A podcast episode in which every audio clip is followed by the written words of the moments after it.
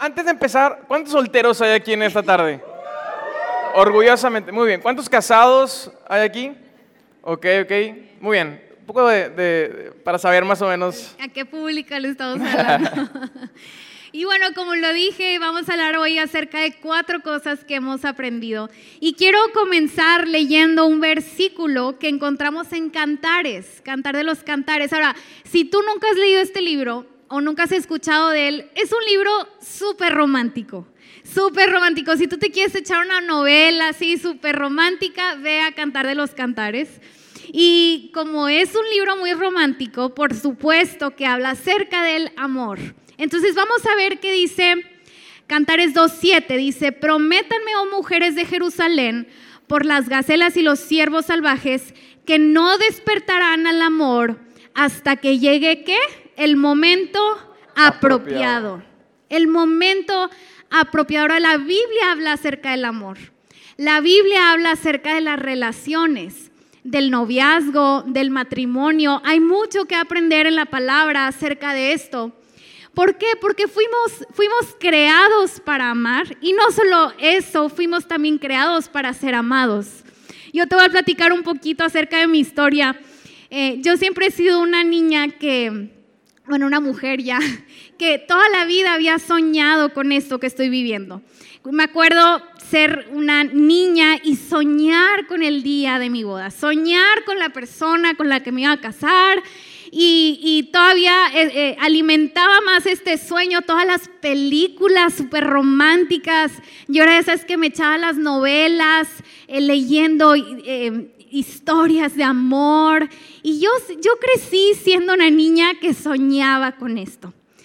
Y bueno, fui creciendo y en la adolescencia, ya más grandecita, joven, eh, pues se presentaron distintas oportunidades para comenzar a salir con alguien.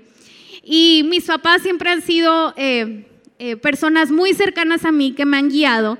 Y cuando yo iba con ellos y les decía, es que quiero salir con alguien, me decían, Corde, Tú no estás enamorada de alguien, tú estás enamorada del amor. ¿Y cuántos de nosotros nos hemos encontrado en, este, en esta posición en donde realmente no es que estemos enamorados de una persona? Realmente yo la primera vez que me enamoré, puedo decirlo con toda seguridad, fue cuando conocí a Mao. Antes no, antes está enamorada con la idea de tener a alguien, con la idea de estar acompañada de alguien. Y bueno, la Biblia nos habla acerca de esto.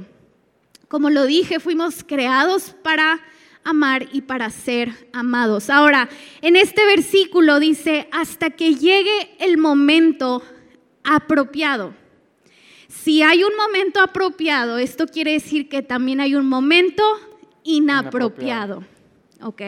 Y hay que estar bien abusados para para saber cuándo es el momento apropiado para comenzar una relación, para comenzar a salir con alguien. Quizás un momento inapropiado es cuando todavía hay cosas que madurar. Me da mucha risa porque de repente escuchas historias de, de parejitas de en la secundaria un poquito más grandes que su mamá los lleva al cine con la, con la novia. O sea, ¿cómo? Ellos ni siquiera saben manejar o moverse solos en un transporte para, para ir con alguien. Y la mamá ya anda llevándolos. Yo digo, pues tal vez no es el momento más apropiado. O tal vez tú ya eres maduro, madura, pero estás eh, tal vez sanando algunas, algunas áreas de tu vida, algunas heridas que hay de tu pasado y Dios quiere que te esperes a que termines de sanar eso para comenzar una relación. O tal vez estás, no sé, terminando tu carrera, terminando algunos proyectos. Hay que esperar al momento apropiado. La Biblia nos dice y nos habla de la importancia de los tiempos. Así es, y podemos ver a lo largo de la Biblia que la Biblia nos, nos muestra a un Dios que todo lo crea con un propósito. Todo lo que Dios hace, todo lo que Dios ha puesto en nuestras vidas, todo lo que Dios nos ha dado y nos quiere dar, cumple un propósito específico. Y Cantares también nos confirma en cuanto el, amor, nos dice, el amor tiene un momento apropiado, porque el amor tiene un propósito. El problema es que muchas veces, ah, cuando hablamos acerca del amor, nos han vendido la idea de que el amor es como este parche que puede cubrir toda nuestra vida. Y nos venden la idea de que solo cuando encuentres a esa persona o hasta que encuentres a esa persona, tu vida va a estar completamente resuelta. Y no importa tu problema, no importa tu necesidad, con que tengas novio o andes con novia o con que te cases, creemos que nuestra vida va a ser completamente color de rosa. Y no es así, porque el amor ciertamente tiene un propósito, pero no es un parche que Dios ha creado para que nosotros simplemente lo pongamos y entonces todo se resuelva. Y hay una historia que encontramos en, Juan, en donde Jesús se topa con una mujer samaritana. Y Jesús sabía que esta mujer tenía una necesidad específica. Y la Biblia nos da contexto acerca de esta mujer. Podemos saber por la Biblia que esta mujer había estado casada con cinco esposos, había tenido cinco maridos y en ese específico momento estaba viviendo con un sexto hombre en unión libre, ni siquiera estaba, estaba casada. Y Jesús va con esa mujer y Jesús le dice unas palabras. estamos en Juan capítulo 14, ah, versículo 3. Y checa las palabras de Jesús. Le dice a esta mujer, cualquiera que beba de esta agua pronto volverá a tener que... Pero todos los que beban del agua que yo doy no tendrán sed jamás. Y podemos ver en esta historia a una mujer que evidentemente tiene una necesidad. Una, mujer que tiene un vacío en su interior, que tiene una necesidad. No sabemos específicamente cuál, no sabemos si es económica, no sabemos si es emocional, pero tiene una necesidad y intenta llenar esa necesidad con relaciones. Intenta llenar esa necesidad con hombres en su vida. Y ya llevaba cinco e iba por el sexto. ¿Y qué es lo que Jesús le dice a esta mujer? Si tú sigues debiendo de esa agua, si sigues intentando llenar tu necesidad con más hombres, seguirás teniendo sed. Va a ser hasta que te des cuenta que yo soy el único. Mi agua es la única que puede saciar tu sed. Ahora, aquí hay algo bien bien importante y a veces como jóvenes nos cuesta entenderlo porque ah, estamos, como dice Cord, enamorados del amor y tan pronto te, sientes la parte romántica, quieres sentir más. Así, así es el amor y el placer, ¿verdad? Siempre quieres más. Y cuando estás en una, en una etapa, cuando estás joven, a veces nos cuesta entender esta parte. a veces hay inseguridades en nuestra vida, a veces ah, tenemos una baja autoestima, a veces hemos tenido una experiencia en casa con papá o con mamá que nos han dejado resentidos o, nos han dejado heridos y queremos llenar ese vacío con una relación. Y tenemos que tener cuidado porque muchas veces es, en medio de ese contexto es muy fácil caer. Mujeres, señoritas, hay que tener cuidado. Porque si tú tienes una necesidad de alguien, de un hombre que afirme tus pasos, que te dé palabras de afirmación, si tienes esa necesidad y vas por la vida con esa necesidad, a veces con la primera persona que llene tu oído de palabras dulces y palabras bonitas, puedes caer en medio de una relación a lo mejor antes de tiempo. Cuidado, hombres. Muchas veces tan pronto una mujer nos admira, tan pronto una mujer nos muestra respeto, tan pronto vemos que a una mujer le brillan los ojos con lo que hacemos o con lo que decimos, nos derretimos. Y, puede ser una, una mujer que no conoces, una mujer que sabes que no te corresponde, pero tan pronto llenan ese vacío que como hombres tenemos, llenan esa necesidad de respeto. Nos sentimos y, y, despegamos los pies de la tierra. Cuidado, hombres casados. ¿Por qué? Porque el amor tiene un tiempo y tiene un propósito. Pero más importante que eso es que nuestras necesidades y nuestras inseguridades no podemos cubrirlas ni con cosas ni con personas. Solo Jesús puede llenar tu vida. Solo Jesús puede sanar tu corazón. Solo Jesús puede sanar tu autoestima. Solo Jesús puede afirmar tus pasos y llevarte a más. Todo tiene un propósito y todo tiene un tiempo específico. Así es, y ya una vez que comienzas una relación, Mau, tú y yo hemos vivido eh, en estos cinco años en nuestra relación, hemos visto cómo Dios ha puesto a personas claves a nuestro alrededor amigos, por aquí hay unos muy buenos amigos que nos acompañan, amigos que nos animan, que nos aconsejan, también eh, personas que nos corrigen, que nos dicen, oye, creo que no es la mejor decisión la que estás tomando. Creo que puedes mejor hacer esto. Y creo que es tan importante rodearte de personas que te aconsejan, que te guían Y para eso está la iglesia, para eso estamos hoy aquí, para, para escuchar consejo, para escuchar guianza. Así es, le pusimos como título a este punto hombro con hombro. Y sabes, Dios, como lo vemos en, Jesús en esta escena, Jesús quiere llevar a más a esta mujer. Jesús le dice, no quiero, no quiero verte con esa necesidad, sé que hay una necesidad y quiero llevarte a más. Jesús siempre quiere llevarnos a más. Y lo va a hacer de diferentes formas. Una de ellas es a través de su palabra. Cuando tú y yo abrimos su palabra, nos exponemos a la predicación de la Biblia, somos confrontados por Jesús, conocemos a Jesús y entonces Él empieza a obrar en nuestra vida. Y lo mencionaba ahorita acorde, otra forma en como Dios nos quiere llevar a más es a través de las personas que nos rodean. Y yo te pregunto, hoy en tu vida, ¿con quién estás hombro con hombro?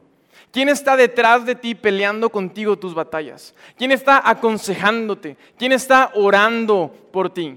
¿A quién le has dado tú la libertad de decirle, dime en, justo en el momento donde tú sientas que estoy haciendo algo mal, no, no me digas lo que quiero, dime lo que necesito escuchar? ¿Quiénes son esas personas que están a nuestro alrededor? Ahora, esto no lo, viene, en la Biblia, lo encontramos en Hebreos capítulo 3, en el verso 12 y 13. Y dice, por lo tanto, amados hermanos, ¿qué dice? Cuidado. Dice, ¿qué dice? Cuidado Asegúrense de que ninguno de ustedes tenga un corazón maligno e incrédulo que los aleje del Dios vivo. Y lo checa la palabra que usa, adviértanse unos a otros todos los días, mientras que dure ese día, para que ninguno sea engañado por el pecado y se endurezca contra Dios. Y Hebreos nos muestra lo importante, advierte, exhorta, anima unos a otros. Es algo trascendente, es algo que impacta la vida de la persona que está a tu lado. Y para nosotros es, algo que nos ha llenado tanto, el, poder estar rodeado de personas, el poder tener una figura, un modelo a seguir, alguien a, quien decir, admiramos esto, este es el estándar que tú y yo tenemos.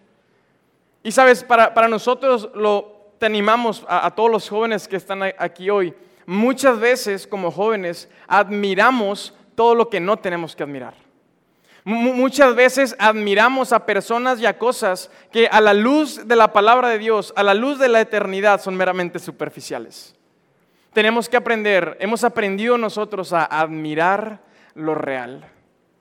Y cuando admiramos lo real, nos permite ver por encima de lo superficial. Y hemos encontrado tantos consejos y tantas palabras de afirmación de personas que en un momento nosotros no esperábamos.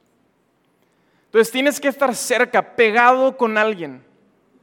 Para nosotros han sido, por ejemplo, nuestros papás, mis papás y, mis suegros. Han sido personas con los que desde un principio hemos abierto nuestra relación y les hemos dicho, por favor, sean transparentes con nosotros. Y todavía con mis papás, más allá de, que sean nuestros papás, son nuestros pastores. Yo platicaba esto con jóvenes hace unas semanas. Ah, a la hora de empezar a tomar nuestras pláticas prematrimoniales, te recomiendan tomar pláticas antes de la boda donde pues hablas de todo antes de casarte. Y amigos nuestros nos preguntaban con quién van a tomar sus pláticas prematrimoniales. Y le decíamos, pues yo con, con mis papás, ¿verdad? Cordé con sus suegros. Y nos decían sus amigos, ¿no les da pena o, o, no quieren hacerlo con alguien que no los conozca, que sea un punto intermedio? Y lo estuvimos pensando bastante, pero llegamos a la conclusión, ¿quién nos conoce más que nuestros pastores?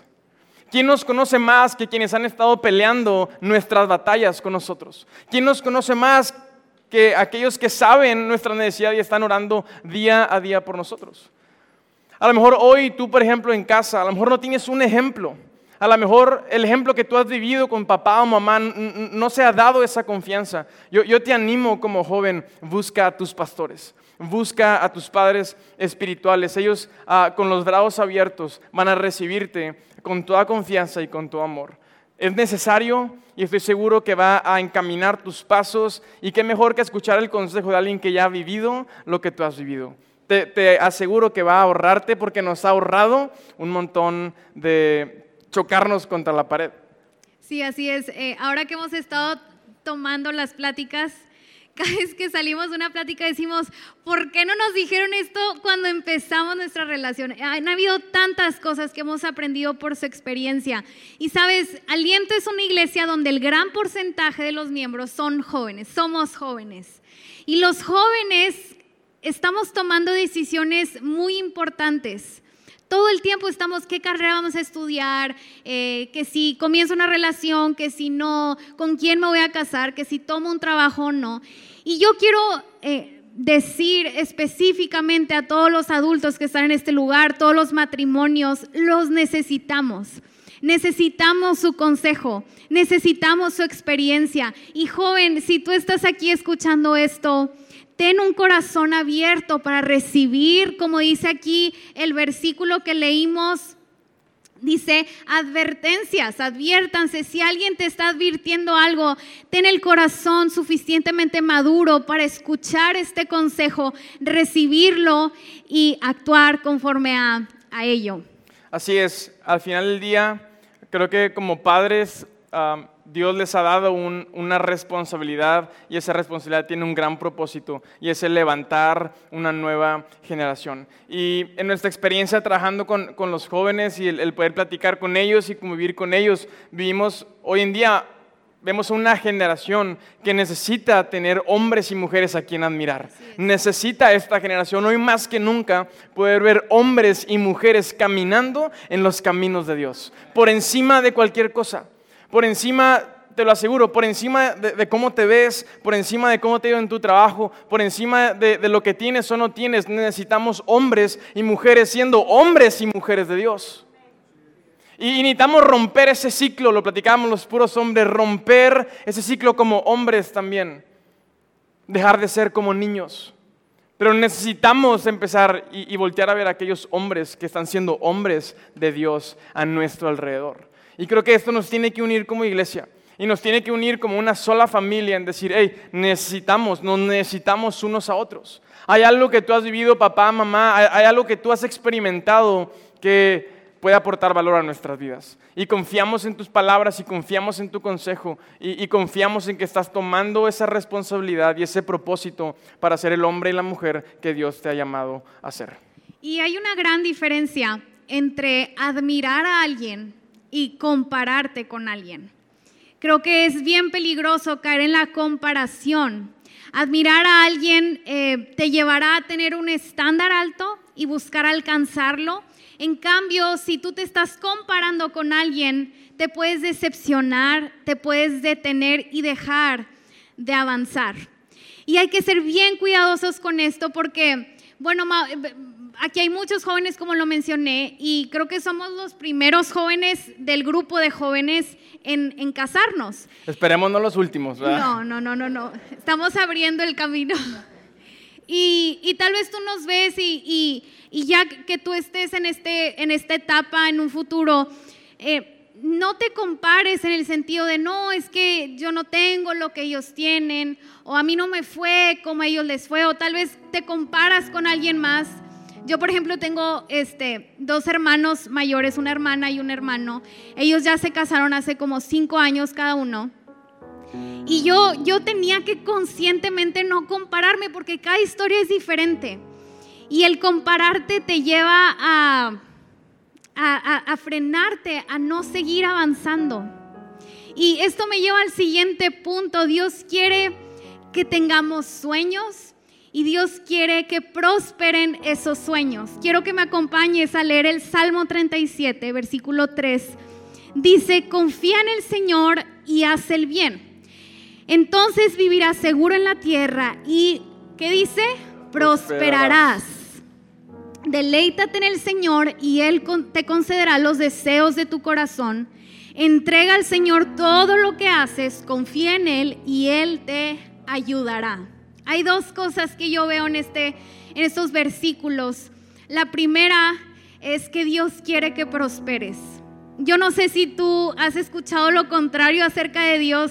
Si alguien te dijo que Dios quiere que sufras en la tierra, no es verdad. Dios quiere que prosperes. Dios quiere que esos sueños que Él ha puesto en tu corazón se cumplan. Si tu deseo es casarte, si tu deseo, tal vez tú ya tienes hijos grandes, si tu deseo es ser abuela o abuelo, Dios quiere cumplir esos sueños. Si es comenzar algo nuevo, algún proyecto, Él te quiere prosperar. Ese es el deseo de Dios para nuestras vidas. Y número dos, y esto, este punto me encanta porque es literalmente lo que hemos estado viviendo en estos últimos meses. Me acuerdo muy bien en octubre, afuera de un café, en, el carro, Mau y yo empezamos a hablar acerca de la posibilidad de casarnos, la posibilidad de, comprometernos, empezamos a planear nuestro futuro. Y, pusimos este sueño delante de Dios. Me encanta porque hemos, lo que nosotros nos ha tocado vivir es que Dios pone en nuestros corazones al mismo tiempo como, ok, ya es momento de dar el, siguiente paso. También lo puso en el corazón de nuestros papás. Y, sabíamos que era, venía, venía, de Dios este sueño de casarnos y el día de hoy lo estamos, lo estamos viendo cumplido. Y es lo segundo que yo veo en, este, en estos versículos. Cuando los sueños son de parte de Dios, Él los respalda. Pero fíjate, dice, deleítate en el Señor. Encuentra en Él refugio. Encuentra en Él satisfacción, como Mau nos compartía. Encuentra en Él lo que necesitas. Y Él va a plantar en tu corazón sueños. Y no solo eso, no lo va a dejar ahí. Dios te va a ayudar, Dios lo va a respaldar para que veas esos sueños cumplidos y prosperes. Mira, si queremos animarte a algo esta noche, esta noche, esta tarde, eh, estaba pensando en la boda, no sé por qué. es que nunca dejes de soñar. Y, mira, a, lo mejor tú dices, yo no tengo planes de casarme pronto, yo no me quiero casar, o yo ya me casé, lo que tú quieras. Más que eso, queremos animarte a nunca dejes de soñar. Para nosotros, un día ese fue nuestro sueño, y te lo abrimos hoy con, todo nuestro corazón. En, algún momento, ah, cuando Cordy y yo nos hicimos novios, los dos dijimos, mira, vamos a entrar en una relación. La meta es, es casarnos porque nosotros creemos, esa debe ser la meta de cualquier noviazgo, eh, llegar a casarte. Que funcione eso, que llegues, es otra cosa. Y las relaciones o funcionan o no funcionan. Y si funcionan súper bien, nos invitas a la boda. Y si no funcionan, hay que respetarlo porque qué bueno, es mejor darte cuenta que no va por ahí a que te quedes por donde no va. El punto es que dijimos, vamos a, soñar con eso y empezamos a, soñar con nuestra boda. Y teníamos muchos sueños y muy poquito dinero. Eh, teníamos 20 años los dos, estábamos empezando la carrera. Y yo le dije, Corde, te voy a abrir mi corazón, así están las cosas. le dije, mira, estos son mis sueños. Un día yo me quiero casar, pero esta es mi realidad ahorita. Y te acuerdas, yo te dije, estamos arriba de, del Outlander, una camioneta que ya no tenemos. Eh, y le dije, mira, me gustaría poder ofrecerte mis sueños hechos realidad.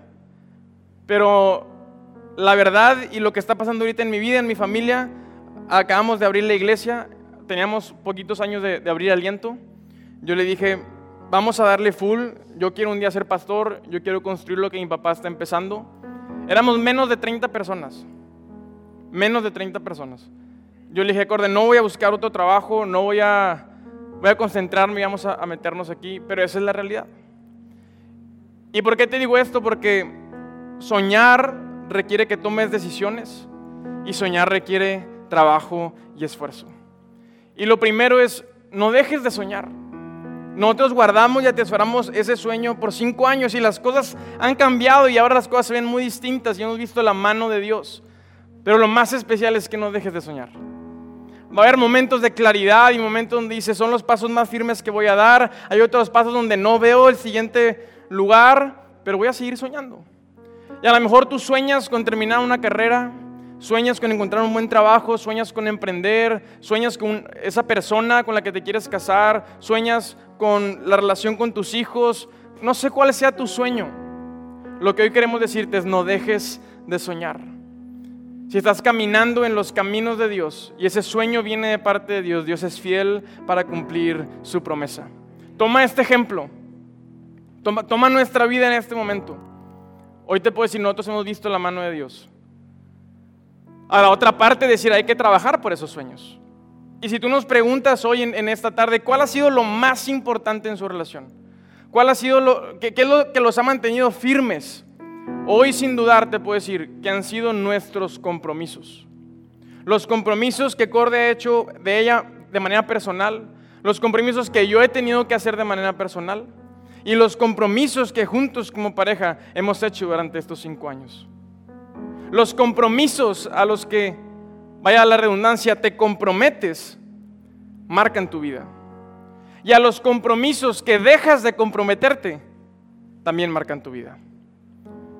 Y para nosotros ha sido el compromiso de vivir una vida íntegra y por consecuencia buscar día a día ser encontrados justos delante de los ojos de Dios. Y eso es el mejor consejo que te podemos dar en esta, en esta tarde. ¿Qué tanto pesa tu palabra? ¿Qué tanto pesan tus compromisos? Y yo quiero preguntarte si dentro de esos compromisos has hecho el compromiso delante de Dios de ser íntegro y de ser encontrado justo delante de los ojos de Dios. Proverbios nos habla acerca de cómo Dios le agrada que seamos justos. Y quiero leerte dos proverbios. El primero en el capítulo 3, en el verso 6.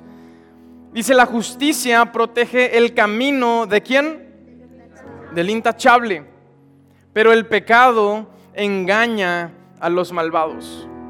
No estoy hablando acerca de ser perfectos y ser santos, estoy hablando de buscar la justicia de Dios. Porque la búsqueda de la justicia de Dios tiene que llevarte a dejar de pecar.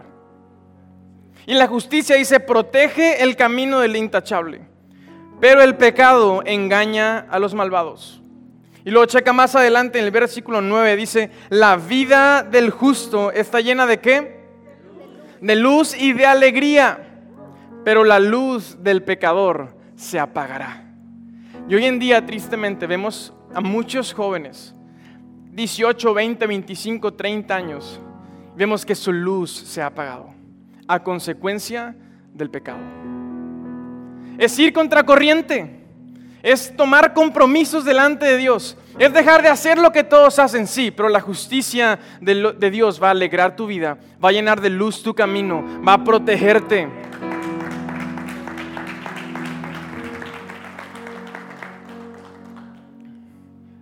Hace 10 años, yo tenía 15 años, era todo un adolescente, estaba en secundaria, y, me acuerdo que un sábado estaba en, una reunión de jóvenes en una iglesia.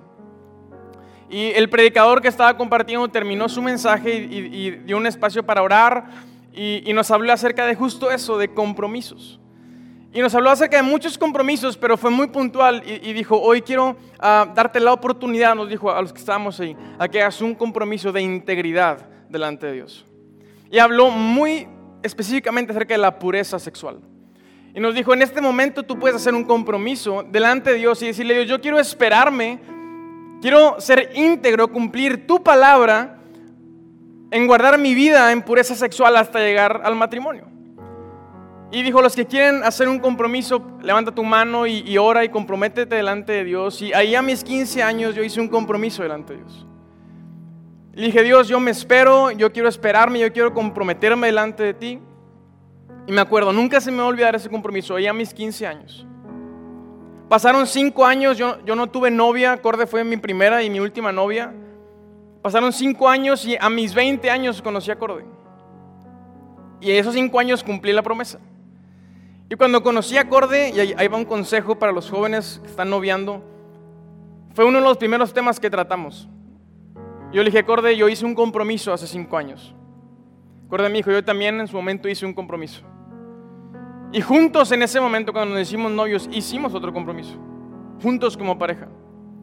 Y cinco años después, y hoy a mis 25 años, a, 15 días de casarnos, te puedo decir, en estos 10 años que he cumplido, que hemos cumplido esa promesa, hoy te puedo decir, es la mejor o es de las mejores decisiones que hemos tomado juntos. Hoy podemos ver y voltear atrás en estos cinco años y darnos cuenta que aún en los momentos difíciles, aún en los momentos de dificultad, en los momentos donde hay problemas, en los momentos donde había peleas, en los momentos donde había cosas complicadas, el camino del justo es un camino lleno de luz, lleno de alegría, que Dios va a proteger, que Dios va a cuidar, que Dios va a atesorar.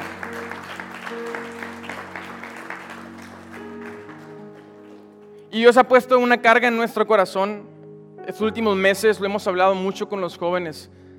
Tenemos que levantarnos como una iglesia santa, como una iglesia pura y como una iglesia comprometida a ser íntegros y ser encontrados justos delante de los ojos de Dios. Y es nuestra responsabilidad como líderes hablar de esto. Porque si no lo hablamos aquí, alguien más te lo va a decir. Si no te lo hablamos nosotros, lo vas a escuchar de otro lugar. Y preferimos tomar esa carga y asegurarnos de nosotros hablarte conforme a la palabra de Dios. Hay compromisos que marcan tu vida. Y la pureza sexual y la integridad sexual para toda la iglesia es algo que tiene una trascendencia muy importante. Y es un tiempo de hacer compromisos. Cuando preparamos este mensaje y platicaba, platicaba con esto con Corde y con mis papás, le decía, me emociona el hecho de poder tomar momentos para comprometernos como iglesia a ser más como Jesús quiere que seamos, de manera puntual y de manera específica. Y sabes, a lo mejor ah, tú estás en un en diferente contexto y creo que todos vivimos situaciones distintas y la buena noticia es que hay para todos. La buena noticia es que, es que Jesús es quien nosotros necesitamos. Y no importa lo que estés viviendo, no hay nada que se le pase a nuestro Dios. No hay nada que Jesús no pueda hacer. Y sabes, si, tú hoy eres un joven, estás soltero, soltera o, ya estás en una relación, hoy tú puedes tomar un compromiso delante de Dios. Y si tú eres una persona hoy y estás aquí en este lugar y dices, Mau, yo a lo mejor hice como tú también esa promesa inconsciente o conscientemente, a lo mejor mis papás me lo enseñaron o, o es algo que simplemente ni siquiera se me ha presentado la oportunidad, pero soy virgen todavía. Es un momento para que tú puedas tomar la palabra de Dios y comprometerte delante de Él a ser íntegro y decir, Dios, voy a esperarme y voy a ser fiel a tu, a tu promesa y a tu palabra porque sé que ahí hay propósito y porque sé que tú tienes algo para mí. Y te aseguro que nos encargaremos de recordarte una y otra vez que has hecho esa promesa. Tú puedes decirme hoy en esta tarde, Mau, sabes que yo caí en la tentación. Estuve en el momento incorrecto con la persona incorrecta, estaba pasando por un mal momento. A veces, muchas veces, el despertar un deseo sexual en nuestra vida es para cubrir otra inseguridad, para cubrir una baja autoestima. Tú puedes decir, Mau, yo caí en la tentación. Cuando hablamos acerca de santidad, no se trata de, de separar quiénes sí y quiénes no. Santidad se trata de que, qué es lo que quieres para tu futuro y cómo quieres vivir tu presente. Porque no hay nada que Dios no pueda volver a construir y no hay nada que Dios no pueda restaurar. No importa. Es que caí, es que lo hice. A lo mejor fue algo que hiciste en tu pasado, pasó solamente una vez y me llené de vergüenza, o a lo mejor es algo que pasa una y otra vez, estoy en medio de una relación en donde sucede. Tú puedes hoy también tomar el compromiso de decir no más. Basta. Puedes buscar a Dios y pedirle un nuevo comienzo. Puedes decirle, Dios, límpiame con tu sangre. Él va a quitar toda condenación, toda mentira. Él no va a rechazarte. Él no va a abandonarte. Él no va a verte menos. Él no va a sentarte en la otra esquina de la mesa. Dios en un momento con su gracia y con su misericordia puede restaurar lo que el diablo y el pecado te han robado. A lo mejor tú me dices, yo ya estoy casado. Pero cuando era joven, yo no tenía temor de Dios, yo no conocía acerca de esto y caí, tuve relaciones sexuales. Y nunca me he arrepentido de Dios. Este es un tiempo para la iglesia, para confesar nuestro pecado. A lo mejor fue hace años, Dios quiere que dejes de estar cargando lo que ya pasó. Dios quiere que lleves a la cruz lo que Él clavó en el Calvario, porque su sangre puede darte libertad del pecado. El pecado va a robarte la alegría, el, pecado va a robarte la paz. El pecado va a llenar tu mente de mentiras. Específicamente el pecado sexual, y lo hemos visto, es un pecado que roba tu identidad y que va a someterte una y otra vez o decide dejar de creer en esas mentiras y deja que Dios restaure y te entregue de regreso lo que te quitaron en algún momento de tu vida. Antes de orar, ¿quieres agregar algo? Dios siempre nos lleva, eh, más bien Jesús cuando estuvo aquí en la tierra, nos enseña a ir más allá. Y algo que, nosotros eh, vivimos en, en, diferentes ocasiones, lo comentamos en estos cinco años, no queremos llegar al matrimonio y ahí está la rayita que no podemos pasar y vamos a, a llegar al límite de esa rayita y decir, no la tocamos. Pero no, realmente el deseo de Dios es que te guardes cuando, cuando Jesús estuvo aquí en la tierra, en una ocasión estaba enseñando y dice, si tú deseas a la mujer de alguien más, ya estás cometiendo adulterio. No necesitas meterte con ella para cometer el acto de adulterio. Dios va más allá, Dios nos enseña a ni siquiera acercarnos a ese lugar. Ahora tú te puedes preguntar, ¿por qué? ¿Por qué Dios nos quiere hacer sufrir? Hubo mucha hubo tentación en nuestra relación en estos cinco años, sin embargo decidimos estar firmes. Y no era porque si no Dios nos iba a castigar o si no Dios no nos iba a bendecir. Realmente Dios nos, nos enseña esto y nos pide esto por amor a nosotros por amor a sus hijos, porque Dios quiere guardarnos del pecado, porque Él sabe que el pecado, sea en un área de tu vida, afecta a todas las áreas de tu vida. Yo estoy segura que el hecho de que hoy estemos aquí, de que las demás áreas de nuestras vidas prosperan, yo estoy segura que es porque hemos decidido ser íntegros y hoy te queremos animar a que des ese paso también de integridad, de comprometerte con Dios, porque eso va a traer bendición a las otras áreas de tu vida. El pecado te va a llevar a la muerte.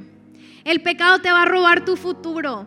El pecado va a destruir esos sueños que Dios ha puesto en tu corazón. El pecado no te va a permitir que esos sueños prosperen. En cambio, si tú pones tus ojos en Dios, si tú decides ser íntegro y obedecer a Dios, porque Él te ama y Él desea lo mejor para tu vida, Él te va a prosperar vas a ver fruto no solamente en esa área de tu vida, sino en todas las áreas de tu vida por llevar una vida íntegra. Todo lo que tú y yo necesitamos lo podemos encontrar en la persona de Jesús. Todo lo que tú y yo hoy necesitamos, todo, todo, lo podemos encontrar en la persona de quien es Jesús. Pero si queremos recibir ese abrazo de parte de nuestro Dios, tenemos que estar dispuestos a presentarnos puros, sin mancha y con una actitud de decir, Dios, hoy quiero comprometerme. Hoy quiero comprometerme a rechazar, a abandonar, a negar todas aquellas cosas que te llevaron a la cruz, Jesús. Hoy quiero entender y mi oración es que el Espíritu de Dios hoy avergüence el pecado en nuestro corazón de tal manera que podamos atender, entender todos que cuando pecamos y cuando cedemos y cuando estamos a gustos en el placer de la carne, estamos abrazando lo que clavó a nuestro Señor Jesús en la cruz. Y estamos abrazando las coronas de espinas que fueron puestas sobre su cabeza. Y estamos disfrutando el placer que le costó la vida a Jesús. Y entonces no, no, no, nos da miedo, no, no, estamos dejando de pecar por si nos embarazamos o si nuestros papás se enteran o, o si la iglesia se entera, es porque no queremos ofender a nuestro Dios. Es porque tenemos un temor reverente de que hay un Dios que nos está viendo, de que hay un Dios que sigue nuestros pasos, de que hay un hombre que sin mancha, sin ninguna necesidad, sin ninguna falta y sin ninguna falla se subió a la cruz del Calvario a morir y tomamos el compromiso de honrar con nuestra vida el sacrificio de ese hombre. Entonces nuestras conversaciones cambian. Entonces nos sentimos incómodos con el pecado. Entonces no se trata de dónde está la raya para pegarme, sino quiero alejarme para honrar a mi Dios. No se trata de nada más voy a, no me estoy metiendo con otra mujer, pero no honro a mi, a mi esposa pero veo a otras mujeres. Pero me encanta cómo me hacen sentir en la oficina cuando me respetan. Es una vida de integridad. Es una vida de compromiso. Y nuestra oración es que el Espíritu de Dios confronte y avergüence el pecado de tal forma que queramos huir de ese pecado y lo entreguemos en la cruz. En la cruz del Calvario, y cierro con esto, cuando Jesús estaba siendo crucificado, la tierra se llenó de tinieblas se oscureció a plena luz del día. ¿Y qué es lo que estaba pasando? Es que Jesús estaba exhibiendo el pecado. Jesús sacó el pecado, la oscuridad, las tinieblas, a la luz, al momento. Toda la gente estaba viendo.